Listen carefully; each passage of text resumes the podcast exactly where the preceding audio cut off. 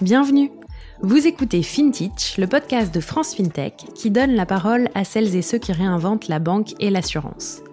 Litchi, Ulu, Luco, Bankin, Lydia, Conto, vous avez sans doute déjà entendu leur nom au moins une fois, vu leur pub dans le métro et peut-être même utilisé leur service. Saviez-vous qu'on les appelle FinTech, AssureTech et RegTech, contraction de finance, assurance, régulation et technologie? C'est pour apprendre à les connaître et mieux comprendre les enjeux de leur métier que nous avons créé FinTech. Je m'appelle Anaëlle Gauthier et chaque semaine, je vous emmène à la rencontre de ces entrepreneurs et entrepreneuses qui façonnent les nouveaux services financiers. Bonne écoute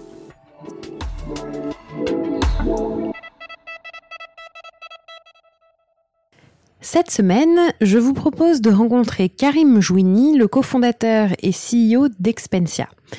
Expensia aide les entreprises à automatiser la gestion de leurs dépenses professionnelles grâce à différents modules. De la note de frais aux cartes de paiement, vous allez tout savoir dans quelques instants. Bonne écoute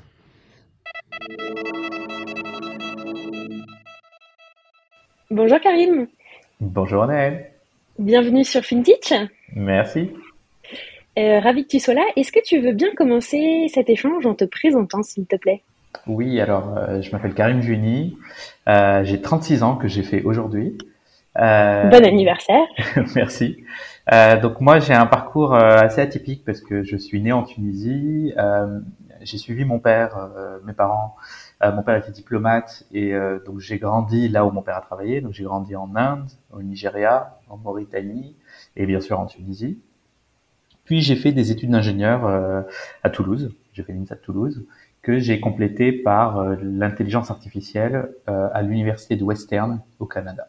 Donc ça, c'est grosso modo mon parcours euh, académique. ensuite, mon parcours pro, en réalité, je suis tombé dans l'informatique très jeune. J'ai commencé à taper avant d'apprendre à écrire. Je sais pas si je devrais être fier d'ailleurs ou pas. et, et donc, ce hobby de l'informatique a commencé tôt, mais surtout, j'ai compris que c'est un métier quand j'ai fait le premier logiciel qu'on a voulu m'acheter. Donc j'étais au lycée, et c'était un logiciel pour gérer des cybercafés. Et c'est là où vraiment j'ai eu un déclic de, c'est pas juste un hobby, c'est un vrai business. J'ai également eu le déclic que euh, créer du logiciel, en réalité, c'est plus facile que de le vendre. C'est-à-dire que vendre du logiciel, c'est toute une euh, toute une panoplie de talents différents, parce qu'il faut savoir euh, euh, le concevoir, le vendre, le documenter, faire du support client, faire de la maintenance, etc., etc. Et ensuite, euh, euh, donc euh, ça c'est première vraie expérience professionnelle, c'est cette entreprise quand j'avais 15 ans. Ensuite, j'ai fait le gros de ma carrière salariée chez Microsoft aux États-Unis puis à Paris, euh, que j'ai fini par quitter pour créer Expensia. Donc ça, c'est mon parcours avant Expensia. Parfait. Et qu'est-ce qui t'a donné envie après ces expériences-là de te lancer dans l'entrepreneuriat? Alors, je dirais qu'il y a quatre volets. Euh, le premier volet, c'est euh, ce, quand j'ai fait cette entreprise pour gérer les cybercafés, euh, j'ai adoré cette expérience et je voulais ressentir à nouveau ce sentiment d'entreprendre. De, euh, le deuxième volet, c'est j'ai vu un peu une transformation de l'industrie du software à travers mes sept années chez Microsoft. Cette transformation, c'est vraiment l'IA, le cloud, euh, vraiment cette vision du software qui transforme la productivité en entreprise. Et avec mon cofondateur euh, Jied, euh, on estime être des experts reconnus dans ces technos-là. Et donc, on a senti vraiment que, voilà, on a envie d'aller disrupter euh, un des domaines qui nous embête. Trois, euh, c'est le domaine lui-même. Je détestais mhm. faire mes notes de frais. Je les faisais avec un an et demi de retard. Quand j'avais plus de sous, je faisais mes notes de frais. en gros. Et le quatrième point, c'est ce, c'est l'opportunité business c'est euh, euh, euh, si on rentre dans la gestion de dépenses pro en général. En fait, ce qu'il faut voir, c'est quand on a commencé à regarder le sujet en 2014, on a fait le constat que bah, c'est un sujet ancien, il y a des solutions depuis 20-25 ans, mais que ces solutions n'ont pas réussi à craquer le problème. Les gens, ils restent sur Excel, ils restent sur des anciennes solutions, euh, euh, je paye de ma poche, je me fais rembourser, bref, ça n'a pas, ça restait assez archaïque. Mais que les raisons qui font que ces solutions n'ont pas réussi sans des raisons qui sont en train de disparaître. Et c'est ça qui nous a motivés. C'est, moi, je crois vraiment que dans l'entrepreneuriat, le timing est la variable principale euh, de réussite. Et donc, on a vu qu'en Europe, le timing était bon.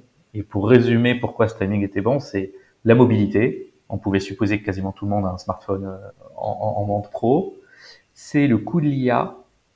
Euh, pour te donner une anecdote, euh, euh, la première version d'Expensia, ça coûtait plus cher en calcul pour nous de traiter une facture que de l'envoyer à Madagascar. Mais on avait un pari que ces coûts-là de calcul allaient s'effondrer. Troisième raison, c'est l'archivage.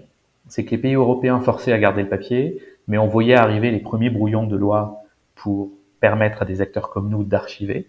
Et d'ailleurs, en France, on était premier archiveur à valeur probante euh, sur le marché.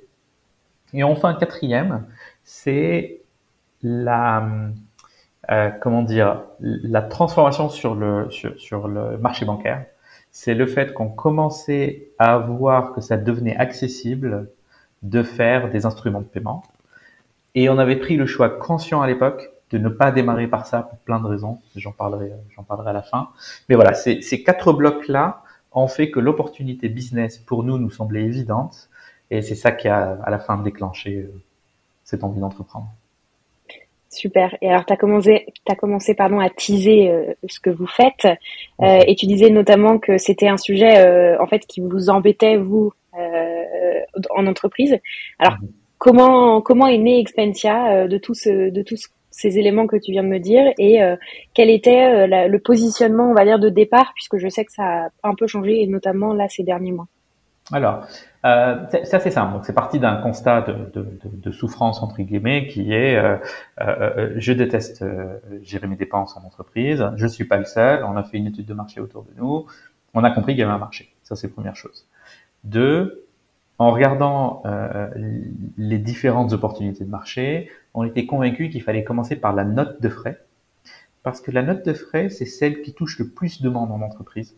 Première chose. Deux, on voulait créer un logiciel que quand on le vend à une entreprise, il se déploie à 100%.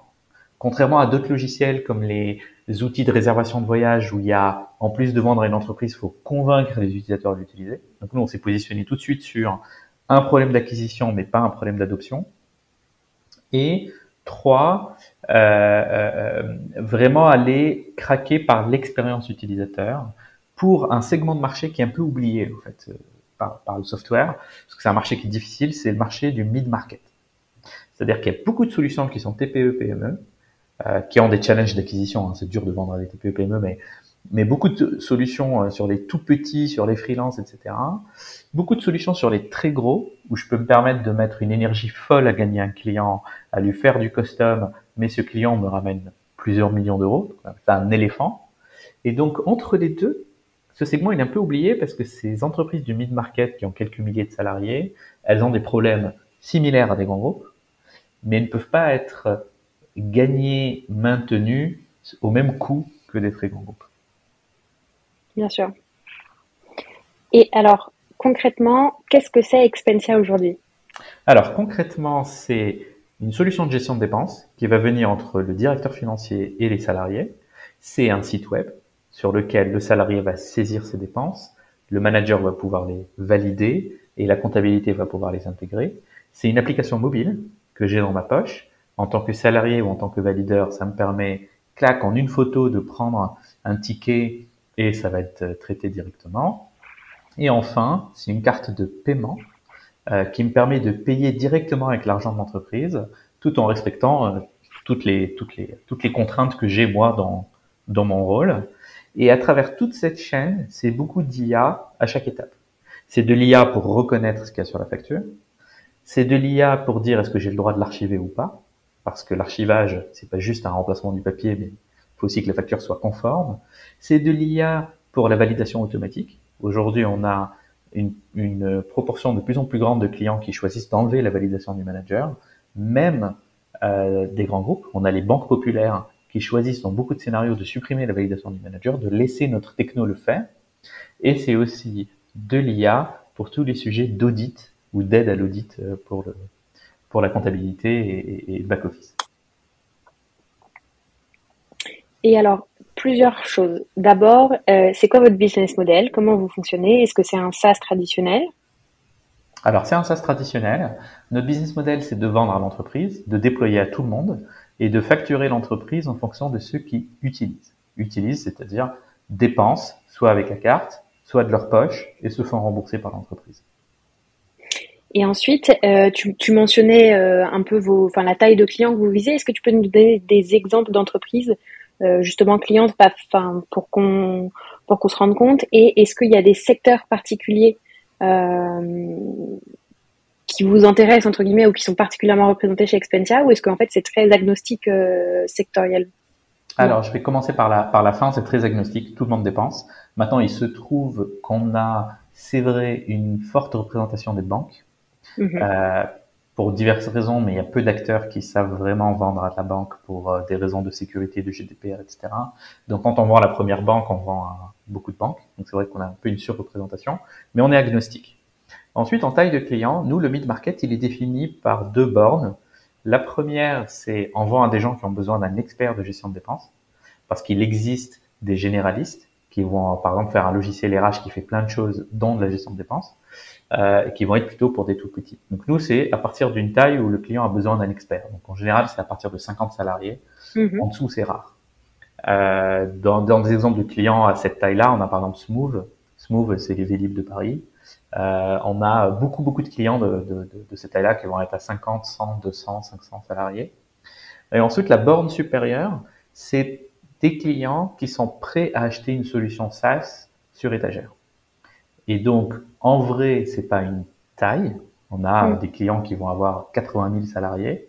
Mais en général, au-dessus de 10, 20 000, les clients sont tentés de faire leur propre solution parce qu'ils sont complexes, parce qu'ils sont internationaux, etc. C'est plus une question de conduite du changement qu'une question logicielle. Donc nous, c'est ça notre segment. Quelqu'un qui cherche un expert jusqu'à quelqu'un qui est prêt à acheter une solution du marché. Des exemples sur toutes ces tailles, on a par exemple Domino's Pizza, OVH, qui vont être à quelques milliers de salariés. On va avoir Bureau Veritas Monoprix, qui vont être à quelques dizaines de milliers. Et puis en bout de chaîne, on va avoir le groupe BPCE, on va avoir le Crédit Agricole, qui eux vont être autour de 100 000 salariés. Hmm. Et du coup, vos clients, j'imagine qu'ils ne sont pas uniquement en France. Est-ce que vous avez des présences locales, vous? Alors, oui, nous, notre, notre stratégie, c'est de vendre à des entreprises en Europe de l'Ouest. Donc on a une présence en Espagne, en France et en Allemagne, et avec ça on couvre l'Europe continentale. Ensuite, on déploie de façon globale. C'est-à-dire que quand on vend un client comme OVH par exemple, on va le déployer dans les 22 pays où il a des filiales. Euh, quand on va vendre à Sephora, on va vraiment déployer à l'international. Donc notre solution est globale, mais notre effort commercial est en Europe continentale. Et du coup, comment vous vous organisez euh, pour ça, puisque les fintechs ne font pas tous les mêmes choix. Est-ce que c'est euh, euh, vous avez toute l'équipe qui est en France et vous gérez tout à distance? Est-ce que vous avez des bureaux dans d'autres pays? Comment comment vous fonctionnez? Alors on a en fait, c'est une question très complexe qui dépend vraiment de chacun des sujets qu'on va qu'on va craquer. Mais globalement, on a des équipes à Paris et à Tunis qui font un peu le noyau de l'entreprise et qui sont internationaux, c'est-à-dire que c'est 20 nationalités euh, avec euh, euh, une porosité qui est très forte. Par exemple, j'ai des commerciaux allemands en Tunisie, euh, des commerciaux espagnols à Paris, etc. Et ensuite, on va avoir la présence locale vraiment pour des activités commerciales et pour certains talents qui sont sur le marché allemand ou sur le marché espagnol et mhm. qu'on estime vraiment on a besoin de locaux. Par contre, il faut vraiment avoir des natifs, quel que soit où ils sont assis, il faut vraiment que ce soit des natifs pour comprendre euh, ce marché. Donc ça, c'est pour produire le logiciel et pour euh, euh, savoir bien le commercialiser. Ensuite, à l'intérieur du produit, dans Expansion, on classifie les pays en trois groupes, tier 1, tier 2, tier 3. Et ces groupes-là sont en fonction de ce qu'on sait offrir dans ce pays et le niveau de service qui va être offert. Donc en tier 1, c'est des entreprises où on a le droit d'émettre des cartes. C'est des entreprises où notre techno de reconnaissance est parfaite. C'est des entreprises où on est tiers archiveur donc on sait remplacer le papier dans ce pays-là. Euh, c'est également des pays où les règles comptables sont paramétrées par Expensia et mises à jour, qui est un peu la valeur magique au fait dans le mid-market. Quand je suis mid-market, euh, la peur d'un directeur financier, c'est de pas être à jour sur la loi allemande, la loi espagnole, la loi portugaise, etc. Donc nous, on va maintenir des bases paramétrées, mises à jour automatiquement pour tous les pays tiers 1. Et en résumé, pour nous, c'est l'Europe continentale avec quelques pays supplémentaires. Ensuite, on a les pays tiers 2. C'est les pays où on n'a pas la carte de paiement, parce qu'on n'a pas de licence sur place, mais où on offre quand même la totalité de la chaîne, y compris des intégrations avec des banques euh, locales. donc là-dessus, on va trouver l'Afrique du Nord, les États-Unis, le Canada, l'Australie, etc. Et ensuite, tiers 3, c'est des pays où les clients peuvent déployer une filiale, mais sont responsables de paramétrer la solution. Donc on va trouver Bouygues en Asie, euh, euh, au Japon, en Corée, etc. Et c'est eux qui paramètrent la solution localement. Et alors pour finir sur l'équipe, aujourd'hui vous êtes euh, combien chez Expensia? Alors on est 160 euh, avec euh, environ une cinquantaine en Europe, une quinzaine un peu partout dans le monde et une mhm. petite centaine à Tunis. D'accord. Et alors, comment on fait, et, ça c'est une question, je crois que toutes les, les fintechs se posent, mais toutes les startups et plus globalement toutes les entreprises se posent, comment on fait pour que les, différents départements euh, se coordonnent bien Comment on fait pour qu'il y ait euh, une bonne communication Surtout comme, comme tu viens de le dire, on est à distance et sur autant de points euh, géographiques différents. Alors soyons clairs, c'est difficile et c'est difficile pour tout le monde. Donc celui qui va vous dire que c'est facile, il vous ment ou alors il se ment à lui-même. Donc c'est difficile. pour ça, je pense qu'il y a c'est un peu les recettes habituelles, mais, mais qu'il faut continuellement rechallenger et réaméliorer. Donc déjà, de façon contre-intuitive, il faut se rencontrer. Même en étant à distance, il faut essayer de se rencontrer le plus souvent possible dans des environnements pro pour des réunions, mais aussi dans des environnements perso. Exemple, euh, là, à Expensia, on part euh, dans quelques semaines, tous ensemble, faire une croisière sur le Nil, en Égypte. Et euh, la raison pour laquelle l'entreprise met ce budget, c'est que, en vrai, c'est ultra rentable faut que les gens se rencontrent. Euh, euh, voilà, donc, donc se rencontrer, c'est important. Première chose. Deuxième chose, il faut se coordonner régulièrement. Donc nous, la technique qu'on fait, c'est que par euh, cas d'utilisation d'Expensia, c'est-à-dire par exemple paiement, euh, par exemple forfait mobilité durable, par, par façon d'utiliser Expensia, on va désigner quelqu'un qui est euh, transverse et qui va être en quelque, quelque sorte le patron de ce business-là. Donc il a ses chiffres, sans suivi, il est responsable du succès et on lui donne la légitimité d'être le mini CEO de, de, de, cette partie-là. Euh, et on le fait également sur les marchés, c'est-à-dire qu'on a des mini CEO, France, Espagne, Allemagne. C'est pas encore des country managers au sens classique, même si on y réfléchit, mais c'est des personnes qui vont être incentivées à, au résultat dans ce pays-là.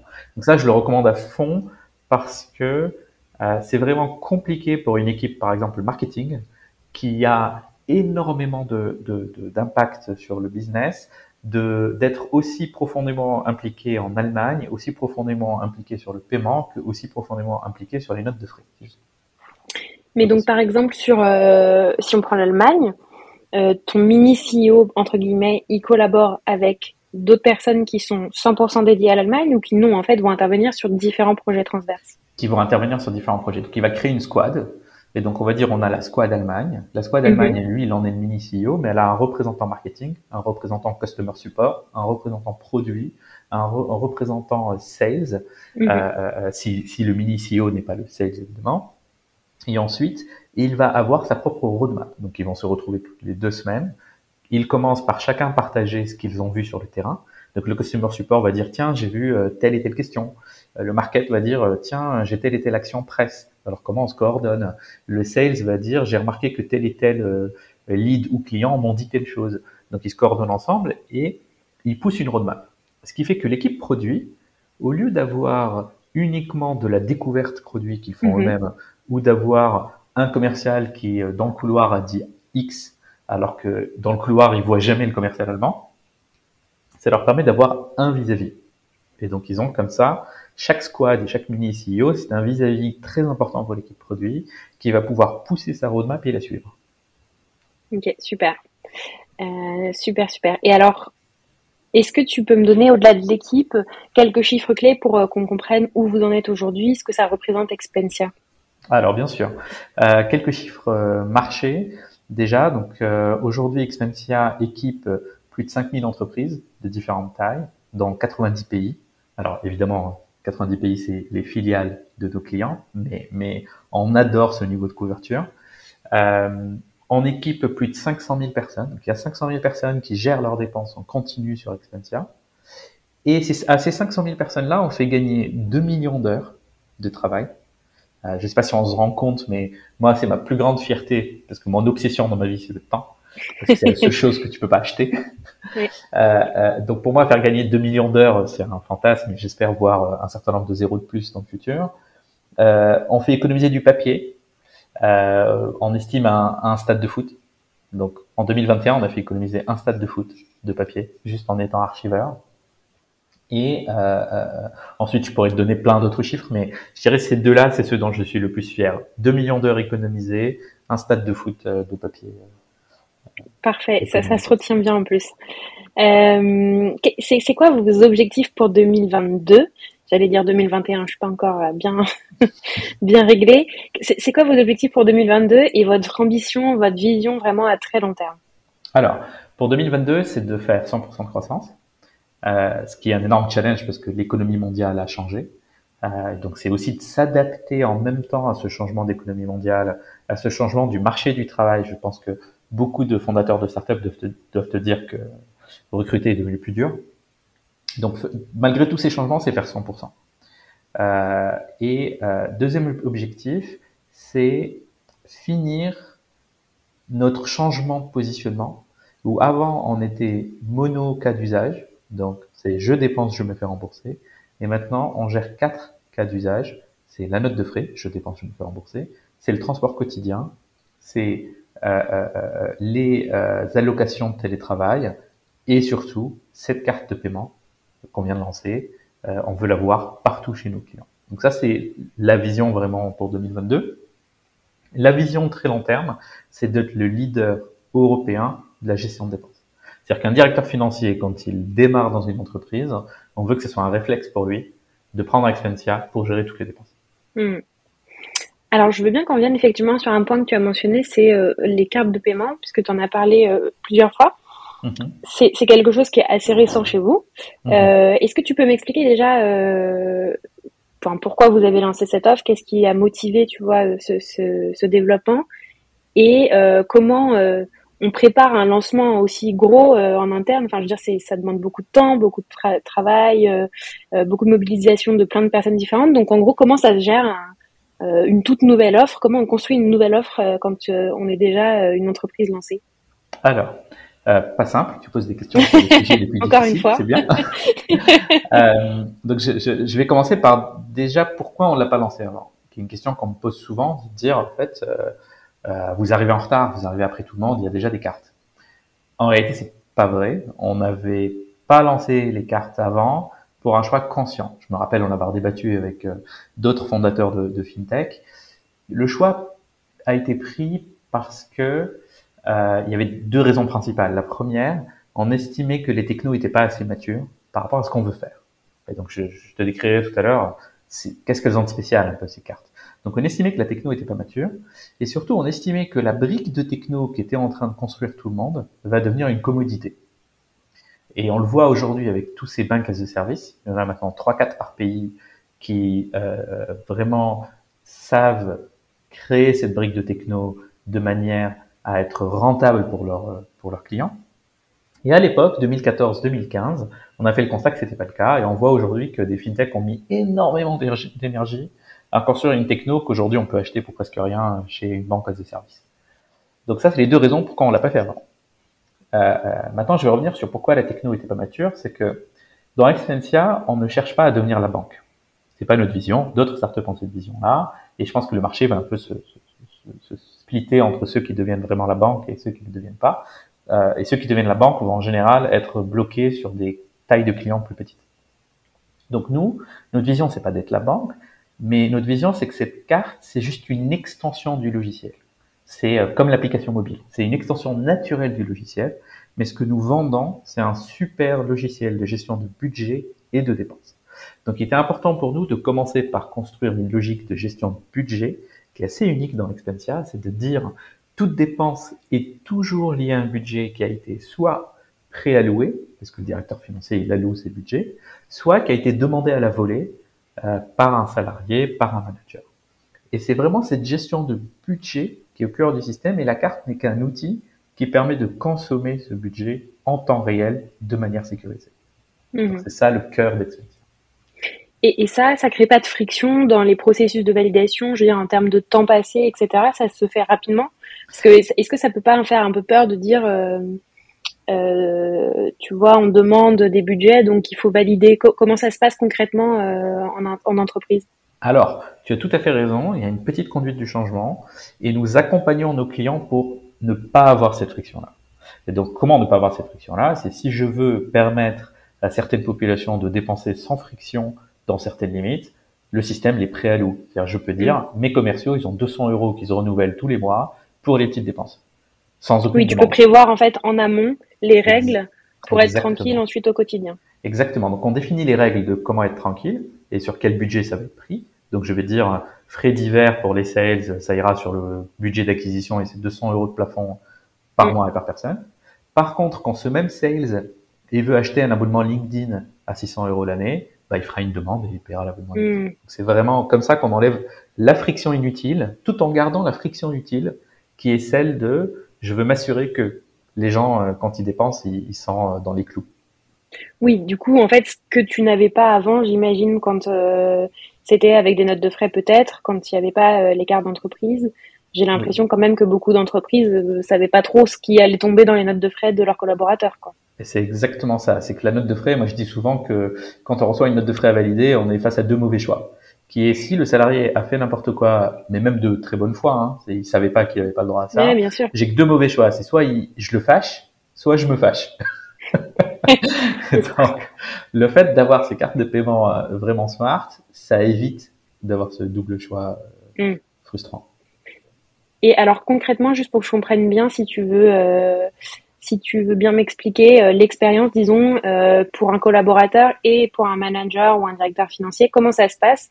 Euh, pour enfin, tu vois, pour mettre en place les cartes de paiement, c'est c'est quoi le les budgets, etc. Ça se fait euh, directement dans l'application. Euh, comment ça se passe? Oui, alors je vais donner deux scénarios. Il y a le scénario du ponctuel un peu exceptionnel et le mmh. scénario de tous les jours.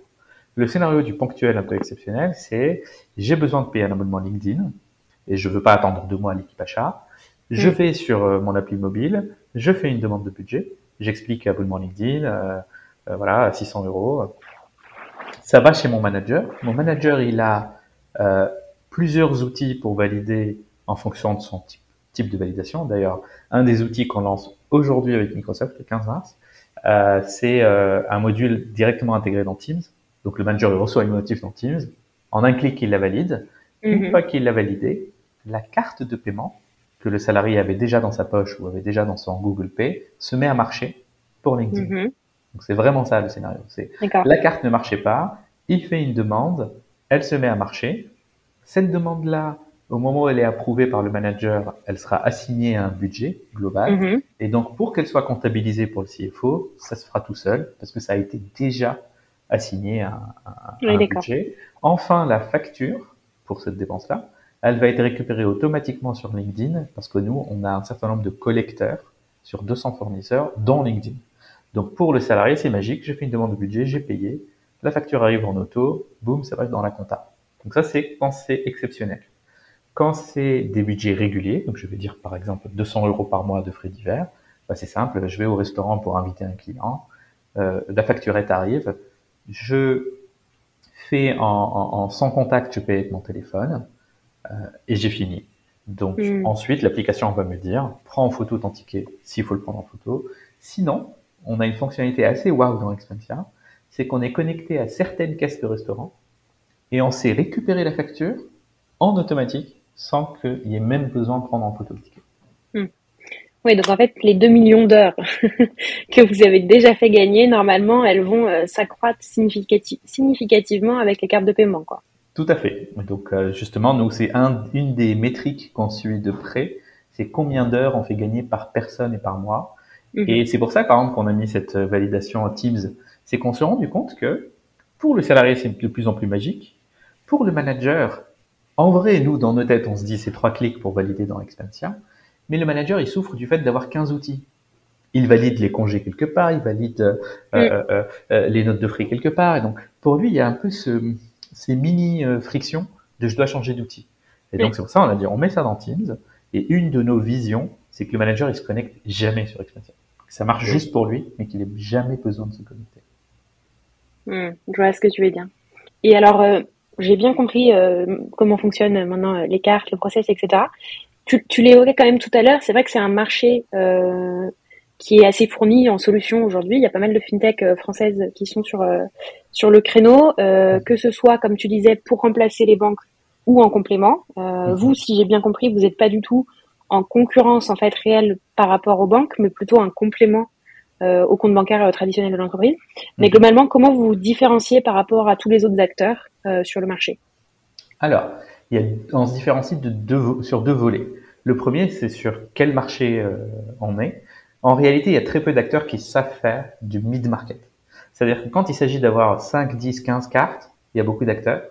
Quand il s'agit d'avoir 10 000 cartes, en vrai, il y a 3-4 banques qui savent faire 10 000 cartes à l'international sur plusieurs pays, plusieurs filiales, etc. Et au milieu, quand je veux des centaines de cartes, il y a quasiment plus personne.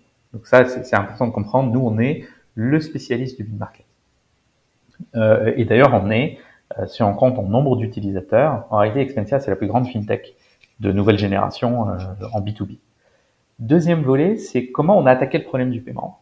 Notre vision, c'est pas de faire la carte plastique la plus sexy, avec des assurances, avec plein de fonctionnalités, des miles, etc. On n'est pas un acteur qui cherche à faire la carte la plus belle. On est plutôt l'acteur qui fait le software le plus complet et, le plus fluide, qui se trouve avoir une carte qui permet de payer directement avec ce software-là. Et c'est là pour nous notre vision de contexte ça devient magique. Très clair. Très clair, très clair. Euh, on arrive à la fin de notre échange, donc je vais arrêter là les questions euh, sur Expensia. Euh, plus une, quelques dernières questions plus euh, liées à, ton expérience euh, et euh, ouais ton expérience de CEO. Aujourd'hui, ça fait donc plus de sept ans que tu as laissé, lancé Expensia. Mhm. Qu'est-ce qui te continue à te motiver à te lever tous les matins? Alors c'est une très bonne question. je conseille à tous les CEO d'avoir déjà une vision de, de, de, de ce que c'est que le succès à différentes étapes. Donc de savoir déjà fêter des succès intermédiaires, sinon ça ne mhm. finit jamais. Tout le monde ne fait pas Uber. Et si euh, faire Uber est le seul moyen de réussir, bah c'est le meilleur moyen de déprimer. Donc c'est important de voir des succès intermédiaires. Et moi, le succès que j'ai en vue pour la prochaine étape de, de ma carrière de CEO, c'est de créer une licorne. C'est ça qui me motive tous les jours. Euh, euh, et c'est ça, cette étape-là qui, qui, qui m'excite aujourd'hui. Et deuxième chose, un autre conseil au CEO, c'est d'avoir aussi parfois un deuxième objectif euh, qui permet d'avoir de, de, du sens à ce qu'on fait au-delà du business et moi, un de mes objectifs, c'est de driver à travers Expensia euh, euh, l'écosystème startup et French Tech qui est en Tunisie, et également d'augmenter ce niveau de collaboration qui est entre l'Europe et l'Afrique du Nord en termes d'innovation. Et c'est vrai que j'y passe peut-être 5% de mon temps, euh, mais ces 5%-là donnent beaucoup d'énergie au reste de l'aventure. Super. Écoute, j'ai deux dernières questions à te poser euh, qui sont plus des questions d'inspiration euh, pour les personnes qui nous écoutent. Mhm. D'abord, euh, est-ce que tu as des ressources à recommander, que ce soit des podcasts, newsletters, livres, etc., sur le business ou pas, qui t'ont particulièrement marqué ou qui, qui t'intéressent et qui te plaisent particulièrement? Alors, en plus de, de, de, ton podcast, évidemment. Bien sûr, évidemment. Alors, je recommande beaucoup le podcast de Mathieu Stéphanie. Mm. je trouve qu'il y a les personnes qui l'invitent sont top, même si ils peuvent des fois donner l'impression que tout est facile, alors qu'en réalité, euh, chacune des personnes invitées euh, pense que c'est difficile. Donc ça, c'est première chose. Des livres que j'ai beaucoup, euh, qui m'ont beaucoup marqué. il y a The Tipping Point de Gladwell, The Power of Habit, dont l'auteur m'échappe. Mm-hmm. et puis un, un livre qui est pas vraiment un roman, mais qui, dans le, j'adore le titre, euh, euh, c'est What Would Google Do? Et j'adore le titre parce que euh, en tant qu'entrepreneur, on apprend des fois quand on démarre à penser petit, parce qu'on a peu de moyens, on bricole, etc. Et en fait, penser petit, c'est un frein. Mm-hmm. Et le livre What Would Google Do, c'est un peu de se positionner en se disant si Google avait le même problème, il ferait quoi? Et donc on part de c'est quoi la meilleure solution, puis on dégrade sur la base de ses moyens. Et comme ça, on évite de se mettre son propre plafond de verre en évitant de réfléchir à des meilleures solutions qu'on aurait pu atteindre si mm. on s'était donné euh, l'autorisation d'y réfléchir. Euh, et peut-être un dernier livre, euh, parce que c'est un peu la période, on voit la crise qui est en Ukraine, les conflits, sans rentrer dans la politique. Il y a un livre que je trouve génial qui s'appelle Les échelles du Levant de Amin Malouf, qui se passe au tout début de la Seconde Guerre mondiale. Euh, euh, et qui est très marquant parce que c'est très bien écrit. C'est l'histoire de quelqu'un de lambda, qui est un immigré d'ailleurs, qui fait des études de médecine à Montpellier, et qui se retrouve au milieu d'une guerre qui n'est pas la sienne, et les différents choix personnels qu'il fait jusqu'à finir euh, de faire partie de la résistance en France. Et, je trouve qu'il est vraiment d'actualité. Parfait. Ben, écoute, merci pour ces belles recommandations. Et dernière question, euh, est-ce que tu as un entrepreneur ou une entrepreneuse de la fintech ou une fintech qui t'inspire particulièrement et pourquoi? Euh, Bonne question. Je regarde beaucoup le marché. Je dirais dans les dans les nouveaux qui se lancent, euh, ou même un peu moins nouveaux d'ailleurs dans, dans, ma génération. Ceux qui m'impressionnent, c'est ceux qui se lancent dans des marchés qu'on aurait estimés fermés. Il y a des mhm. marchés qui sont durs d'entrée parce qu'il y a des monopoles où il y a des résistances fortes. Je pense à Alan, qui était quand même une des premières mutuelles à se lancer en France en peut-être 30 ans, euh, qui soit pas une mutuelle euh, classique. Euh, je pense à Alma, qui est encore très peu connue. Euh, enfin, c'est pas c'est pas le niveau d'Alan, mais mais pareil, euh, se lancer sur ce type de marché n'est pas simple. donc moi, c'est un peu ces fintech là qui m'inspirent parce que ils se lancent sur des marchés assez assez fermés de premier abord et arrivent à les craquer. Super. Eh bien, écoute, merci beaucoup, Karim. Merci à toi.